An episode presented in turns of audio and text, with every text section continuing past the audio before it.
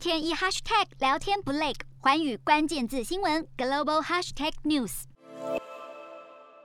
北京冬奥即将在二月四号开幕，不过各个场馆外却架起铁网，禁止民众进入。受到 Omicron 疫情影响，冬奥主办单位宣布所有赛事将不会公开售票，只会卖票给境内符合疫情防控相关要求的观众。根据北京冬奥会新冠肺炎疫情防控的政策发布内容指出，鉴于疫情防控形势依旧严峻复杂，为保障冬奥人员和观众的健康安全，决定将原本计划通过公开销售门票的方式，调整为指定组织观众现场观赛，需要观众在观赛前、观赛中、观赛后严格遵守新冠肺炎疫情防控相关要求，以在疫情防控安全的前提下，为赛事顺利举办营造良好氛围。政策突然改变，跟近期新一波本土疫情有关，因为爆发地点就在临近北京的天津。由于疫情稍不停，北京不断加严防疫措施，在进返京需持四十八小时内核酸检测阴性证明，以及北京健康宝绿码的基础上，从一月二十二号零时起到三月底，进返京人员在抵京后七十二小时内需要进行一次核酸检测。未能按时进行检测的，可能会影响出行以及日常生活。另外，北京多个景点发布通告，暂停对外开放，包含北京白云观、北京火神庙等，